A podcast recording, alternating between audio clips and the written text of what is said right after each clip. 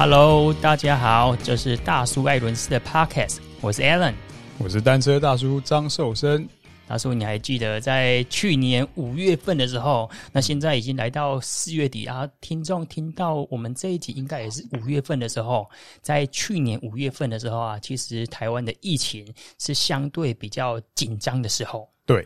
然后在那个时候呢，我们专访了许仁茂。我觉得许仁茂是一位很特别，他颠覆了我们在对于训练、饮食还有休息上面的知识跟想象。嗯，然后这一集呢，其实得到了很好的回响，甚至我看到有包括雅虎啊，还有其他呃一些运动平台，就问到我们授权说，哎，可不可以把我们的声音档转为文字？哦，所以其实是得到蛮好的回响。那这主要就是归功于呃许仁茂。对啊。倒练九阴真经啊，然后来到今年呢，其实今年现在疫情同样是比较紧张一点点，不会说严重了，因为其实国外已经演一次给我们看了。那台湾呢，其实一直以来我们在防疫管控上面还是做得非常好，嗯、所以这一次呢，在三月份、四月份呢、啊，我们这四十天之内有办了三场的。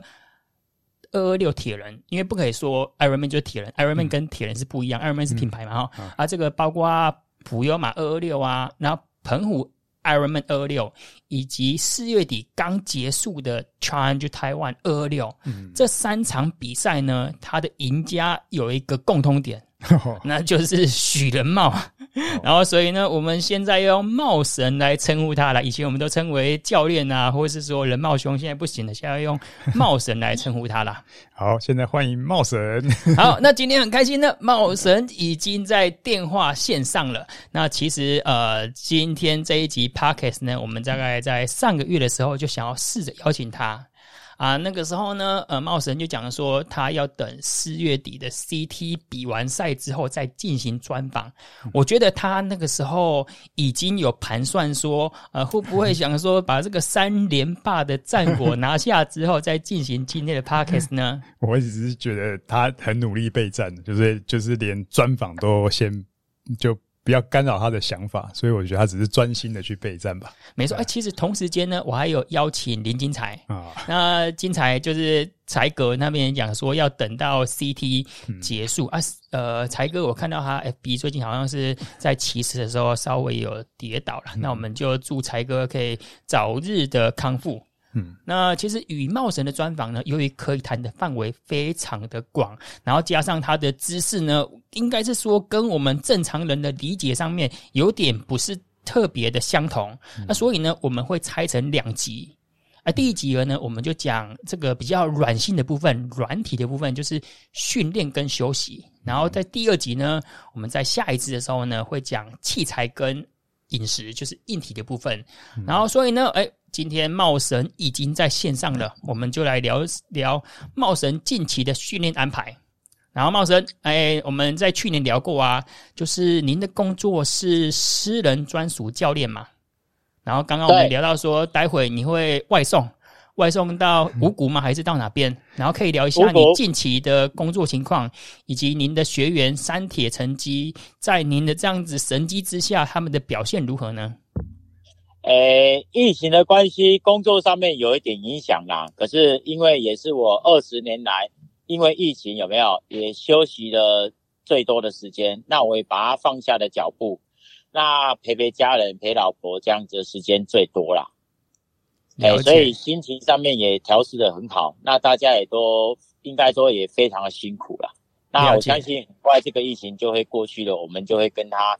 和平的相处了啦。嗯，了解。哦，那我的学生的部分，因为在各个年龄层都有，那我的学生大部分在五十岁以上的居多。嗯，哦，那他们每一次的比赛都还是很有战斗力的，想要突破他自己。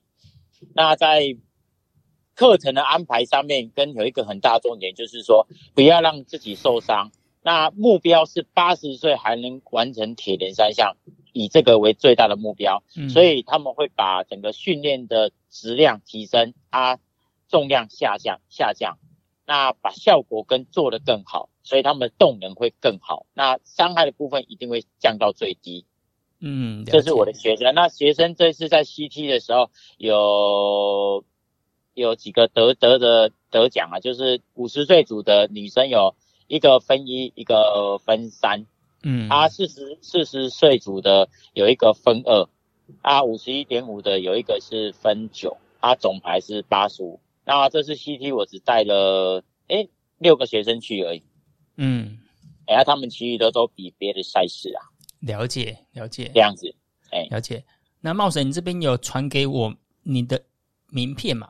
那你的名片呢，就是有提到说你的工作项目有包括这个拳击啊、瑜伽，还有这个经络推拿。可是您却没有提到说您在三铁的表现也是非常的优秀，没有讲说，哎，我们在带教练的时候啊，如果你在三铁有设定的目标啊，或是想要达到怎样成绩，我茂神，我许教练可以协助你来完成呢？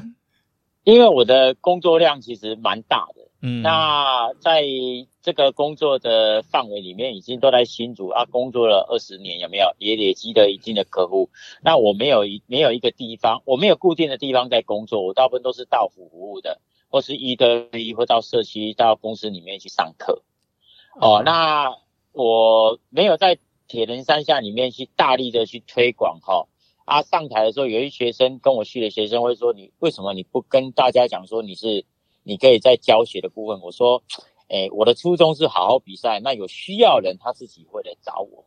了解。那我我是不私藏的，我把我会的东西跟我所所经历过、所走过的，就是你们觉，就是我觉得他是你们不会再走跟我走同样的路，那我把精华告诉你，那把方式告诉你，嗯、那你用这个方式，你会一直不断的在成长。”那你会调试，那你要把你的问题回馈给我，那我才告诉你说你要往怎么样走。要不然很多人来找我的时候，他其实是说真的是伤痕累累啊。了解，了解。他调整过后的时候，他们就会觉得怎么很不可思议，怎么诶这样子啊训练量整个下降，那质量拉上来，可是怎么还会诶无形中怎么一直在进步呢？因为他我说你没有去耗损你的精你的那个精力。你是体力的耗损而已，所以你可以累积累积，不断的创造奇迹。嗯，了解，那你是很很清楚你自己在做什么。嗯，这样的差异性啊，了解。那茂神，您就是在工作的领域当中，你带三铁的学员，算带的比例是多的吗？我带比例很少啦，因为我大部分都是线上教学。就是在线上教游泳、教脚踏车跟教跑步，可是你学生要拍照给我看，把鞋底卡鞋啊，或是把那个跑步鞋都拍照给我看。那你要你的酸痛、酸痛啊，或是某一些问题有没有？你现在有的问题，你都要每一次的训练结束的时候，你要告诉我。那如果没有，你就把成绩告诉我。那你的成绩会告诉我你的身体状况。那我我的课表是每一个礼拜给一次课表。嗯，那你的成绩，比如说你现在，因为很多人会有进入到倦怠感，不管是三项里面，那我会在你的成绩里面，习惯你本来的成绩是，比如说骑脚踏车比较顺，比较好的，可是怎么荡下来的？嗯、那你会跟他说好好厌世哦。那可是你会觉得，哎，你在跑步的时候，哎，怎么速度又要拉拉上来了？嗯，那我在下一个礼拜课表，我会把你安排跑步比较多，了解，我会比找找你比较有成就感的部分去做练习。那你的愉快感提升，啊，这样你才有办法继续下去，你才有成就感。这是我的，这是我的宗旨，是不要去强迫你自己啊。那在我的课表里面，你一定要配合你的生活跟家庭，你不要一味的去做训练，嗯，哦，就是为了你，只有你自己啊，别人都要配合你，这样这样是不对的。所以你的休息时间，那你可以训练时间，你的时间，那你告诉我，那我针对你的时间去排课表给你。了解哇，这个算是这个真人版的 Training Picks 诶、欸，这个 而且教练，我记得您今年应该四十五岁了，然后在您这样子，可能过去是这种可能真人实体的教练经验啊，然后现在导入到这种电脑虚拟以及线上啊，所以教练也是不管说是在训练上面或者是教学上面，都是与时俱进的。对，那因为我是在三四年前有没有？我会发现跟我太太讲说，因为我的时间比较少，所以我们团练的时间也少，那我也没办法去比较做一对一的训练。那我想说，我应该来做一些线上的教学，把我会的东西教给这一些想要学的人，或是说有问题的人，或是说把我的精华带给他们。那让在这个铁人三项里面有没有？嗯，让这些选手啊能够更更往上。那我就发现说，我诶，我应该要做一个什么样的什么样的角色？嗯，那 Ironman 的邀请跟厂商的邀请，让我以前本来，比如说，我说真的，我以前是如果没有奖金的比赛，我不会参加了。嗯，那因为 sponsor 的部分，让我一些报名费都不用付了嘛，齁。嗯，那我的成就也觉得自己，诶、欸，我应该扮演角色，就是来跟这些年轻的选手告诉他们，就是说，你们还年轻，你们有很多的机会。嗯，好，你不要再像我打拳击的时候，可能二十几岁什么就退下来了。嗯，那现在很多选手在，其实，在二十几岁都还是在高峰嘛。那高峰的时候没有，你应该不要退下，你还有很多的未来，你应该再去突破自己。那我以身作则去做这一件事情了。嗯，那我我不知道这样讲会不会太臭屁了哈？其实因为我就身体力行，那我用我的方式去做。我想要做啊，我表达的部分，嗯，那让大家看到，不管说是年长的，或是年轻的，或是现在选手，你会发现说，茂哥都可以拼成这样子的，好、哦，那他每一年，他我现在铁铁人三项开始参与快八年了，嗯，他每一年的成绩都一直在成长，那他只是想要挑战自己，啊，跟打败自己。我的每一场赛事，我都的目标都是自己，那按照我的目标走。所以也按照我的节奏走，我不管是被谁超越，或是环境怎样子，我只能告诉自己说：你先要转变什么，要能够适应环境，才能把你的赛事完成。嗯，哎、欸，这是现在来讲，我想要去做的一件事情。铁人界的神农氏，神农尝百草。而且有一句话是：所有的捷径都是弯路，但是所有的弯路又都是必经之路。我觉得茂神的方法是帮我们走过了很多路在前面了，没错，让我们了解到什么叫做弯道超车的可能性呐、啊。然后我想问一下，就是在呃今年呢，你的表现非常好嘛。然后去年其实，在年底的时候，有一场也是众所瞩目的 F 叉 T，就是台湾极限铁人啊。然后这一场比赛，因为您是拿下第一届的冠军，然后第二届没有去连霸。其实我们在上一次的你就讲到说，呃。二零二一年的 f 叉 t 你是不会参加的，可是这样子最后面你心里面会有一个小小的遗憾吗？就是哎、欸、看到说这场比赛由别人拿下冠军，哎、欸、其实我不会遗憾嘛，因为我大儿子他考大学嘛，他今年考大学啦，嗯，那因为我不能一直诶参加比赛，我应该要缓一下。那缓一下的过程中，我就看到从九月份的时候，我就看到今年有。那个三月六号 Ironman 的那个一一三，啊，再就是四十天的那个三场的二二六，嗯，那我就我就跟我小太太讲说，我要在我想要在参加两个月里面参加挑战这四场的比赛，嗯，那才哥有刚好才哥也参加，我应该要跟随他一起去参加这一场这四场的赛事啊，哦，那这四场的赛事里面。其实我从去年九月开始，因为大家都知道我 FXT 说我的那个心理素质很强嘛，嗯，那我就在九月份的时候开始思考一个很大的问题，就是说为什么我我一百六十九公分啊，我在高中的时候，在大学的时候，我的体重才五十几公斤，嗯，那我现在的时候为什么是在六十八、六十七公斤？好。嗯那我想说，我应该要把我的身，不只是只有心理的素质，把我的身体的素质再提升，所以我要把它年轻化。所以我在我开始去年九月开始做一个测试。我本来在以前比完赛之后都会在六十七、六十八公斤左右，嗯、那剩两个月比赛的时候，我体重会降到六十二左右，啊，六十二会去比赛。嗯哼，那我就开始把我的体重降下来，降到六十五。那去年不是在那个大鹏湾有比赛嘛？齁，比完赛的时候身价六十三，那我就又把它降下来，降到六十一到六十三之间。就是十二月份之后就开始我的体重一直在围在六十一跟六十三之间。那为什么要维持在这个区间呢？齁，这个区间来讲，对我的身体的状况其实最好，齁，啊，接受度也最高。那再来就是说，我要把我的内脏的脂肪。哦，它、啊、跟心脏啊、什么肝脏啊，没有五脏六腑的脂肪让它下降，嗯、那让我可不可以再接受更高强度的比赛跟训练？嗯、那这样我就是不是只有身体看起来瘦，我的我的体内的脂肪也变小，所以它也完全让我变成年轻化。那我没有去做什么样的检查跟数据啊，哈，我只是告诉我自己的身体的感觉是什么，那身体会告诉我。嗯，那你知道知道我们我是比较精壮嘛，我是以轻量化为主嘛。嗯，那我想说，我如果再瘦下来的时候，我的皮下脂肪是不是减少吗？那我骑车的风阻应该会再更低哦，那我的效果应该会更好，而、嗯、且我的衣服应该可以穿的更小件。对，这个就去皮了。这这是。哎、欸，有一些有一些我自己想的想法，啊，可是我觉得逻辑上面应该是对的啦。嗯，了解。哎、欸，啊，所以就是也照着我的方式去这比赛。但是比赛里面，其实这三场里面，这这四十天跟三场的二二六，其实我本来设定的目标是在九小时三十分钟啦。嗯。哎、欸，那我没有想到在柏油马的时候，没有，也就是按照自己的节奏，它天气非常好。哦，那也打破了那个九小时的记录，嗯，哦，那也是我觉得也是非常的不可思议，那也可能是二二六里面这三场规划第一场啊，环境跟天气非常好的关系，了解。好、哦，那也达到，那在澎湖的时候就九小时二十七嘛，嗯，讲讲在这一场是非常热，所以是九小时四十四。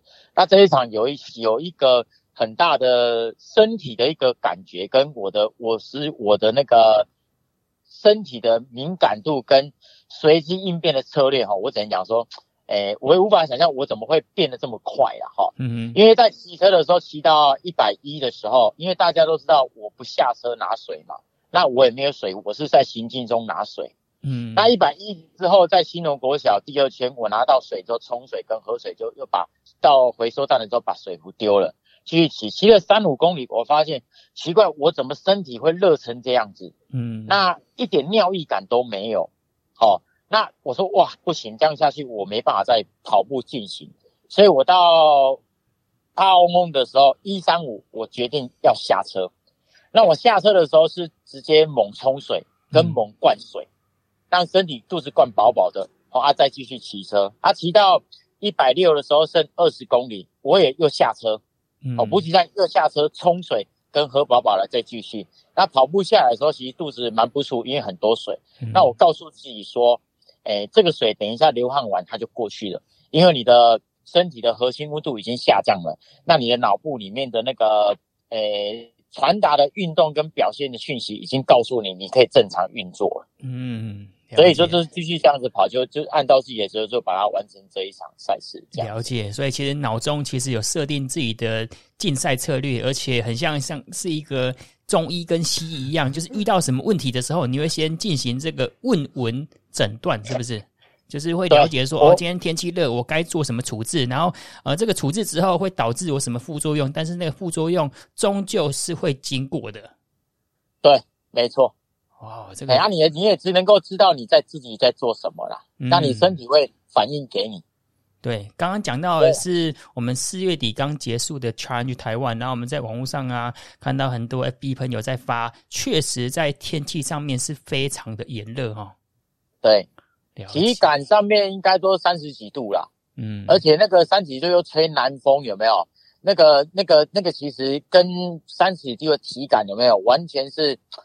耗能的部分有没有已经超乎每一个人所想象的了？嗯，了解，欸、这样子，这样的差别了。好，茂婶，我们再讲一下，就是其实很多呃运动选手啊，可能他的黄金的巅峰，可能大概就是二十几到三十出岁。可是，在这一点呢，您似乎跟别人不一样，您是有那种老当益壮，就是年纪越长，而且反而就是越强壮。这一点，特别是说，在您刚刚讲到说普悠玛二二六啊，可以拿下这个破九小时的成绩。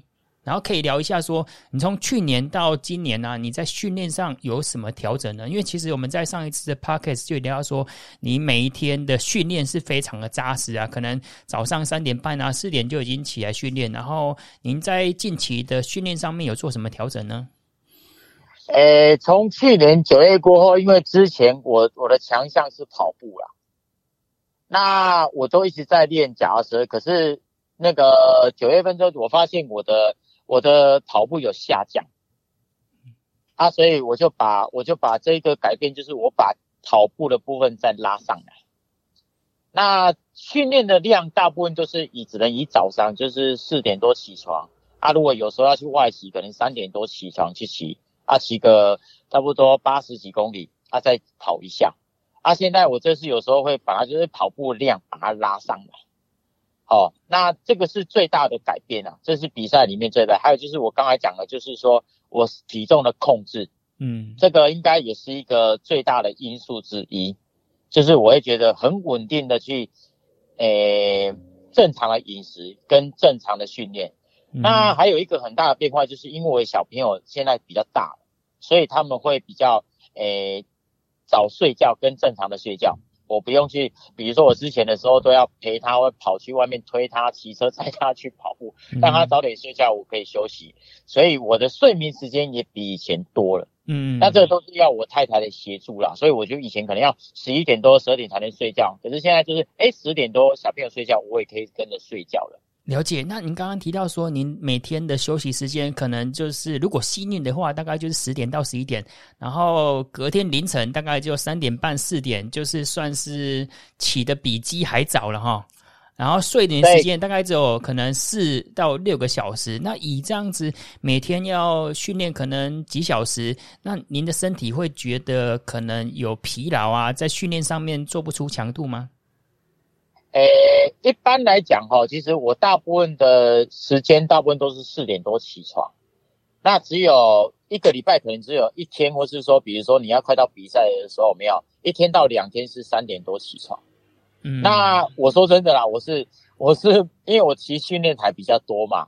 啊，我说真的，我是趴在上面曲线看台，啊，一边眼睛闭着休息睡觉。哦，这个啊，我只告诉自己，就是潜意识里面告诉你说，嗯、我的脚要酸的啊。哦，大叔，你之前有在国家队有进行过 这种训练吗？啊，那个想要再问一下，就是我们都知道说这个运动的强度啊，会影响到您个人的这个觉察。那您刚刚讲说你在做这个训练台的立姿踩踏，因为你都是立姿的嘛，对不对？立姿才能够一次练三项。好像上次你有提过说练手、练核心，包括练脚嘛。对，那你在。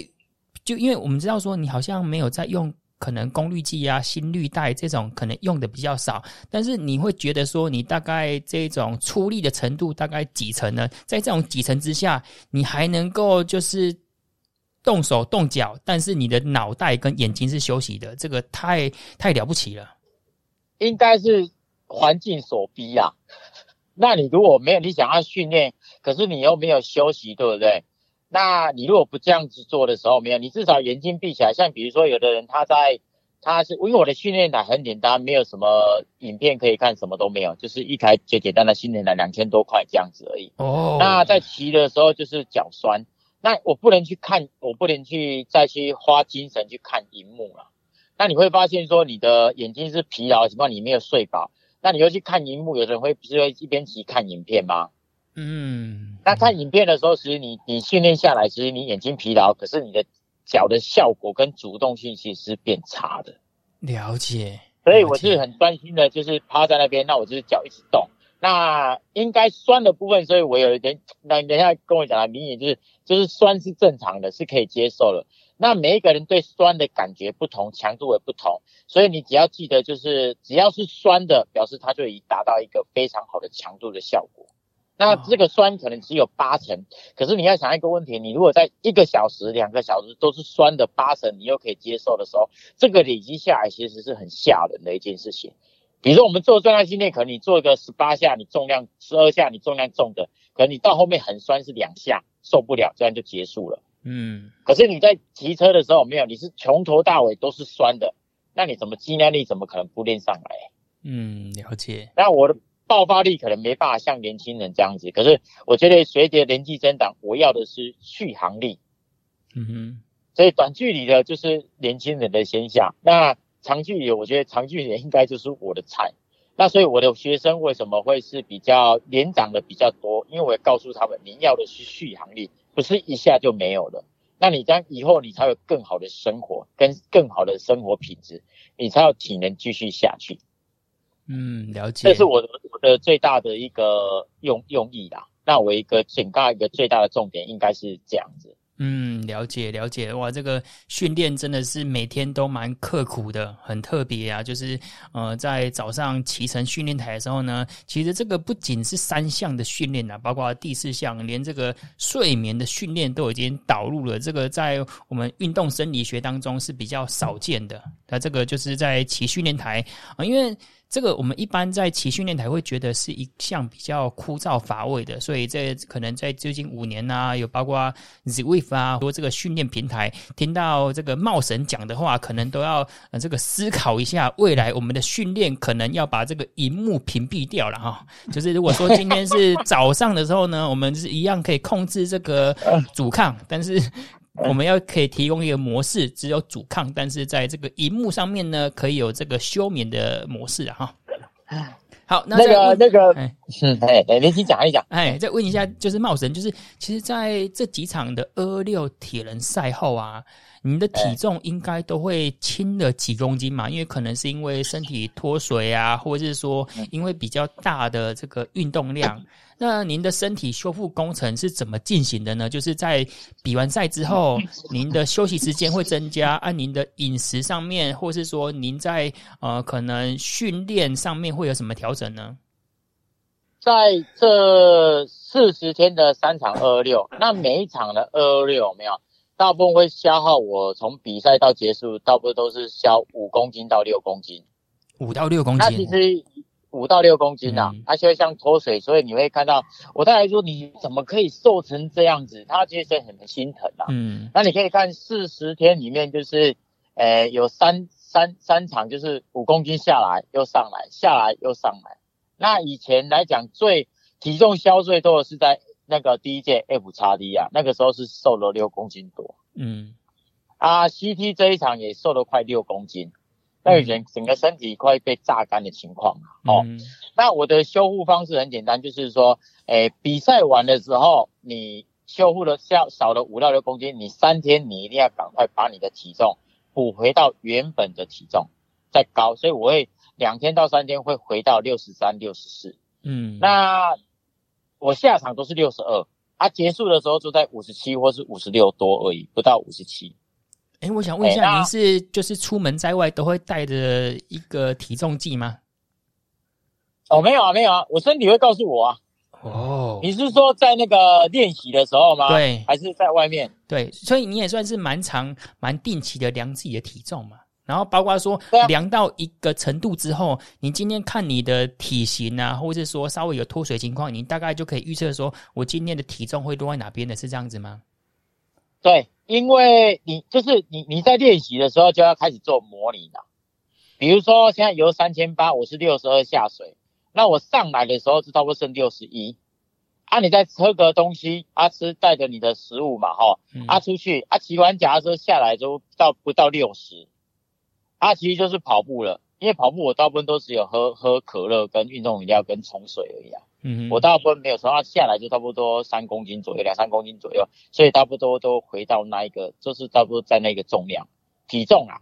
了解。那这个是，那这个不是只有在比赛的时候才会这样子呈现，是我在平常练习的时候就已经有模拟出来了。哦，了解。模拟出来就是我要怎么样的体重去比这一个地方，比这一个地方，游泳上来几公斤，骑脚踏车下来几公斤，跑步完的时候还有几公斤。嗯，这个这个是。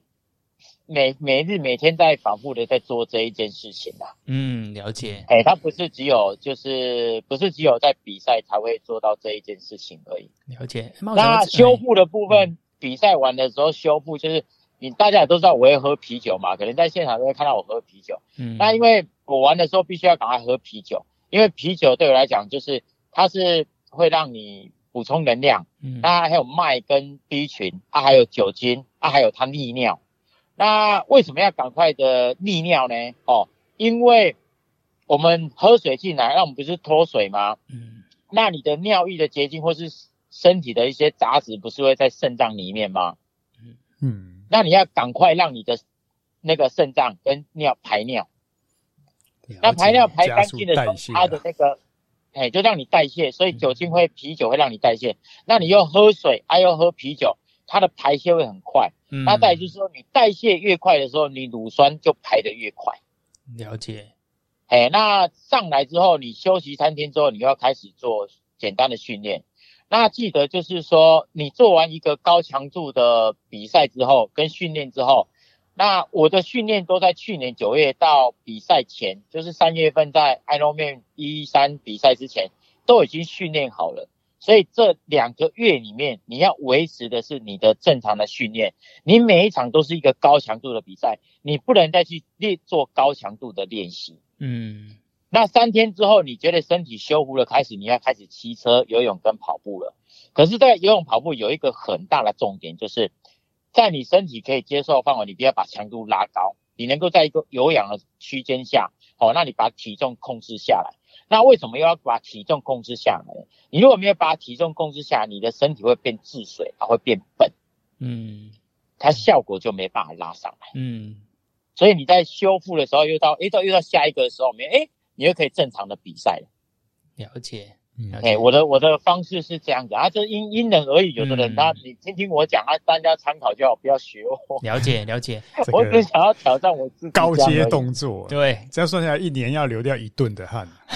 对，你看一天三公斤，三百多天的训练，差不多一年要流一顿的汗，所以也是要循序渐进。没错，以后不用算瓦数，不用汗水，对，不用换，不用算 TSS，直接就是用汗水量去算了。没错。我想问一下，在 Challenge Taiwan 这么炎热的竞赛环境啊，其实我们呃有时候在外面骑长距离的公路车啊，或者是说比赛啊，都觉得这么热的环境要维持自己的竞赛节奏啊，以及斗志是非常困难的。然后您是怎么维持的呢？就包括配速以及斗志的部分，就是你要你要你要想好有一个点，就是你要想好策略。如果很多人他如果没有想好策略，对不对哈？他就是盲目的骑。那你盲目的骑的时候，你就是你觉得现在来讲输出量可以，你就是一直骑一直骑。那到后面的时候，你要你身体会觉得发现哇出问题的时候，你已经来不及了。嗯。所以比如说像这一次是吹南风嘛，嗯。那比如说我是第四梯下水，啊总共有五梯，所以在前面的时候没有，我就跟我太太讲说，哇我这次比赛会比较辛苦，因为。前面有四百多人正在先下水了，我要去超越他们。嗯，哦，那再来就是你可以看气象报道，气象报道的时候，它是到越后面的时候，十一点到一点的时候，那个南风的风速最大。嗯，哎，那我说我第二趟回来的时候会遇到一个大南风。对，哎，那风速会最大。那我第二趟去的时候风速不大，可是回来的时候风速会变大。那你一定会把速度降下来。嗯，所以我一冲水也是这个原因。那天候的状况告诉我身体热到受不了，我必须要去冲水跟喝水。那你你你你已经知道策略，那你知道环境怎样的时候没有？你遇到环境的时候，你不会告，你不会觉得很很沮丧，就是说怎么运气不好，怎么南风这么大啊？怎么逆风这么严重啊？因为你先你心里已经有底了，嗯，就是会遇到这种情况，那你就知道你在干嘛。了解，嗯，哎，你有预你有预想这一个问题了。那再就是说，骑车的时候，因为我的平常练习来讲，就是，诶、欸，都是酸嘛。那酸是在一个你可以接受的范围，它就不会抽筋。嗯，它不是让你忽上忽下。好，那我的配速我没有功率系，我就是身体的体感，就是我的功率系跟我的配速，我就这样的输出量。那这样的输出量，你会发现说，它不会抽筋，它还可以下来继续跑步。这个都是我的重点。那比如说，你看哦，你有你有你有功率的话，没有？你有功率啊？你今天遇到南风了，那你绝对功率出不来嘛。嗯，那你又要硬骑硬踩到踩到那个功率，那绝对爆啊。嗯，了解。欸、所以那个感觉，身体的感觉会会很重要。嗯，对啊，你可以在跟功率上面、机器上面做一个配合，我相信会会比我单纯体感来的好啦。嗯，了解。哎、呀、啊，我已经因为我要轻量化，所以我已经习惯去没有去看东西了，因为看东西会影响我的整个踩踏。了解，所以我就把东西都拆掉，那最主要还是减少那个重量啊，这个是我最大的用意之一啊。那因为年纪大了，你只能你只能用什么方法去减轻，那才有办法跟年轻人就是诶比较相抗衡一点。不然我游泳跟跟骑车都还是输一哥，还是他们就是范老师啊、嗯、吴成泰他们都很多嘛。那我只能才从跑步上面或是我的策略里面，我的心理素质里面，才有办法一那个。一步一脚印的把它追上来，了解。那这个就是变化，嗯，那你也没办法想象说，哎，你这样子啊，也就是慢慢追过人，那也达到拿到了冠军了。嗯，啊，其实我说真的，说三场下来，其实也也自己蛮莫名其妙，啊，也很也很幸运的说，哈，啊，我怎么三场都拿了冠军？嗯，了解。对，那只是按照我的节奏跟按照我的策略走了，他、嗯啊、跟身体的改变，他、啊、去做一个做一个适时的调整。这个我觉得是一个我决胜的，也是一个很重要的原因之一啊。了解。好，那我们在这一集呢，讲的是训练跟休息。我们最后一个问题就是在去年的 Podcast 聊到你的目标是破九小时嘛，然后这个目标你已经达到了。那接下来你的目标跟计划是什么呢？我的目标就是现在，因为我也拿到那个夏威夷的资格嘛。嗯。哎，那你要维持你的健康。那其实我想要在，其实我说真的，我我没有跟我太太讲嘛，可是我心里是这样子想，我想要在夏威夷能够站在分组的凸台。